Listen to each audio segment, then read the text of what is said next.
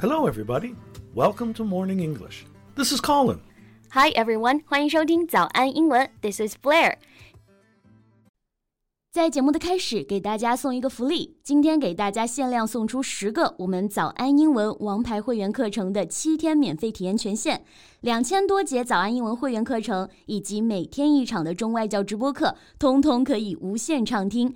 体验链接放在我们本期节目的 show notes 里面了，请大家自行领取，先到先得。Colin，do you know what comic waste is?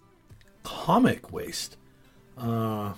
Is it the waist of some famous comic figures? it can be, but it's also a trending challenge online recently. Let me show you a picture. Oh, that must hurt.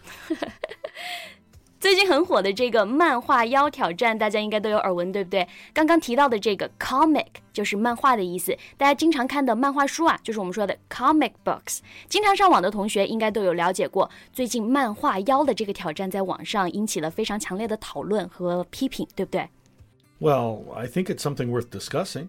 So why don't we just talk about it today? Yeah, sure. 那今天呢，我们就来和大家聊一聊关于漫画妖挑战而引发的一系列讨论吧。Do you know the girl in the picture I just showed you? Um, no. Who is she? Well, her name is Yang Mi. She's one of the most famous celebrities in China. Oh, that's cool.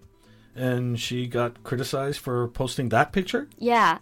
大家都知道这个漫画腰挑战啊，大多数是不是因为杨幂在微博上发了一张关于她的这个挑战照片，是不是？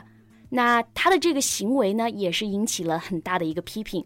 Criticize 就是我们说的批评的意思。Yes. Criticized is to say what you do not like or think is wrong about somebody or something. Yeah. Do you know why she got strongly criticized for this? Yeah, I, I kind of get it. Uh, she's famous, and this pose looks pretty dangerous. Uh, people could get hurt by doing this. Exactly. She has more than 120 million followers on social media. What?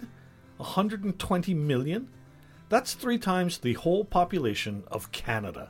That's crazy. Yeah，我们说的社交媒体上的粉丝有多少啊？我们就可以用这个词 follower。follow 就是跟随的意思，大家都知道啊。那 follower 就是跟随的人，对不对？那跟随你的人肯定就是你的粉丝了。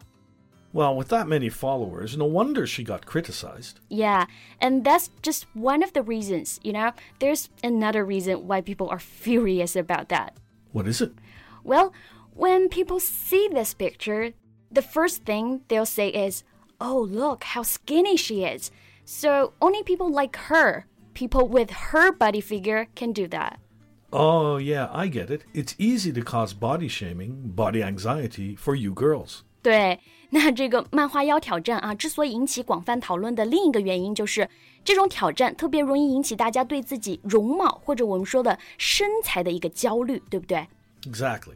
And this is totally meaningless. I mean, look at you girls. You are pretty. You are skinny. And what you keep saying all day is, I want to lose weight. I'm on a diet. Come on, stop being so harsh on yourself.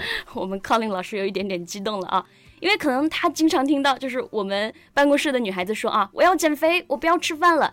但其实啊，因为受太多的媒体因素的影响，很多女孩子就有非常严重的这种容貌焦虑，我们说的 body shaming 或者 body anxiety，就是我们指的容貌焦虑。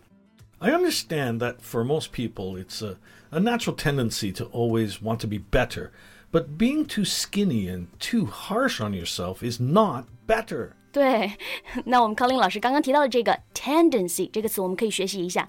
tendency 在这里呢，我们可以翻译成趋势。每个人都想变得更好，这是一种自然的趋势。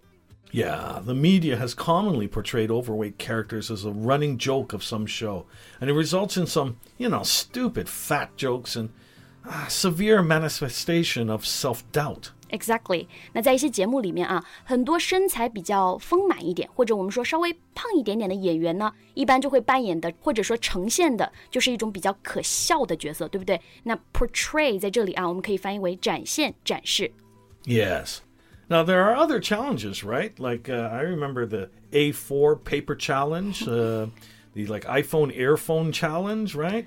Uh, these are just stupid. Right. And there's one called collarbone challenge. Do you know what that is? yeah, you put a fish in uh, in your collarbone, and if the fish survives, it means you are skinny enough, right? I think it's hilarious. 那大家应该都有听说过，是不是？像是之前的 A 四纸挑战、耳机线挑战，甚至还有锁骨养金鱼的挑战，其实都是不同形式的在宣扬我们说的外貌焦虑啊。Well, being body shamed manifests in many ways, not only including criticizing your own appearance, through a judgment or a comparison to another person, but but also criticizing others' appearance in front of them. So sometimes the victim can also become the offender. Yes, exactly. And the worst part is body shaming can be done by parents, siblings, friends, enemies, and schoolmates, and it's often portrayed in the media. 啊，就是我们说平常看似不经意的一句话，其实都很有可能会对别人造成伤害，对不对？我们最亲近的人啊，有时候说的话确实是最伤人的。Yes. For example, you can hear people say, Why is she wearing that? It's not attractive at all. Or, Your hair looks pretty bad today. Well, don't say that, everybody. Don't say that. Right. Negative comments about the size or shape of anyone's body can be extremely damaging to them and might lead to low self esteem, anger, self harm, and even mental health disorders. Yeah, exactly. Instead, you can tell people, wow, you look amazing today. Your hair looks nice. Just things like that. 对，那我们 Colin 老师啊，刚刚给我们分享了可以用来夸人的两句表达，我们可以怎么说呢？ 首先，你可以说，哎，You look amazing today，你今天看上去真棒。或者你可以说，哎，你今天发型真好看，Your hair looks nice。You know, since many people, especially girls, have this problem, I want to tell all of you, you are beautiful. You are unique the way you are. Never let negative comments bother you. 那今天我们的 Colin 老师啊，非常苦口婆心的跟我们讲了很多啊。 这里 Blair 呢也想跟大家再多分享两句。网上这种挑战非常多，是不是？那如果大家觉得好玩啊，那当然没有关系。不过这种挑战呢，会让更多的对自己容貌或者身材本身就不自信的人啊，产生更多的焦虑。 Right. My final question to you is Do you have the courage? And my final request?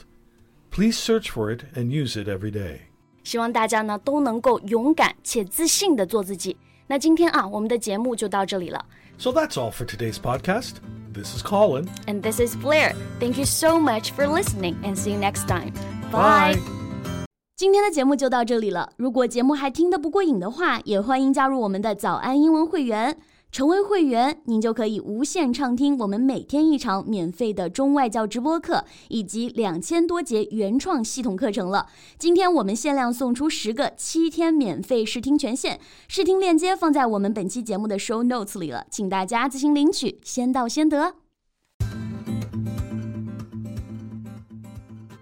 This podcast is from Morning English. 学口语就来早安英文。